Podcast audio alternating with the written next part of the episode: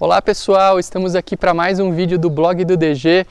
Quero lembrá-los que é muito importante vocês assinarem, se inscreverem no nosso canal do YouTube para receberem todas as novidades e também para me ajudarem na difusão, na propagação do direito notarial e registral. Se vocês gostarem desse vídeo, deixa aqui o seu like, o seu curtiu, compartilhe com seus amigos, porque isso nos ajuda a alavancar o conteúdo do canal e é muito importante para que continuemos esse trabalho. Muitas pessoas me perguntam, querem saber como é que é a minha história no concurso de cartórios, como que eu trilhei o, o, o meu caminho até chegar em Itacoaquecetuba. E essa é uma história longa.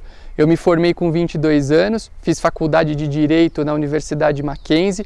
Lembro que, em regra, é necessário ser bacharel em Direito para ser titular ou oficial de um cartório.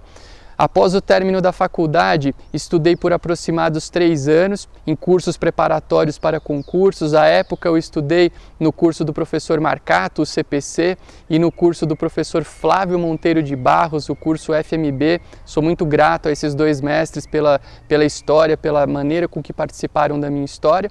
No ano de 2005, iniciei, após aprovação no terceiro concurso, a minha jornada profissional como tabelião em Campos do Jordão, tabelião de notas e protestos. Fui tabelião em Campos do Jordão de 2005 até 2 de outubro de 2011.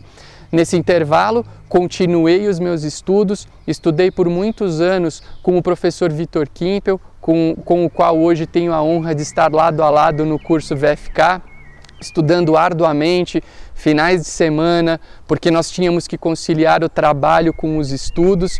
E finalmente, em 2011, após ter sido aprovado em posições intermediárias nos quinto e sexto concursos de cartórios em São Paulo, eu fui bem aprovado no sétimo concurso. Essa boa aprovação me permitiu chegar até Itacoaquecetuba, município no qual sou tabelião atualmente e município no qual pretendo trilhar por longa data a minha jornada profissional. Costumo brincar que eu estou aposentado dos concursos públicos na, na, na função de candidato, só estou hoje do outro lado ajudando vocês a realizarem os seus sonhos.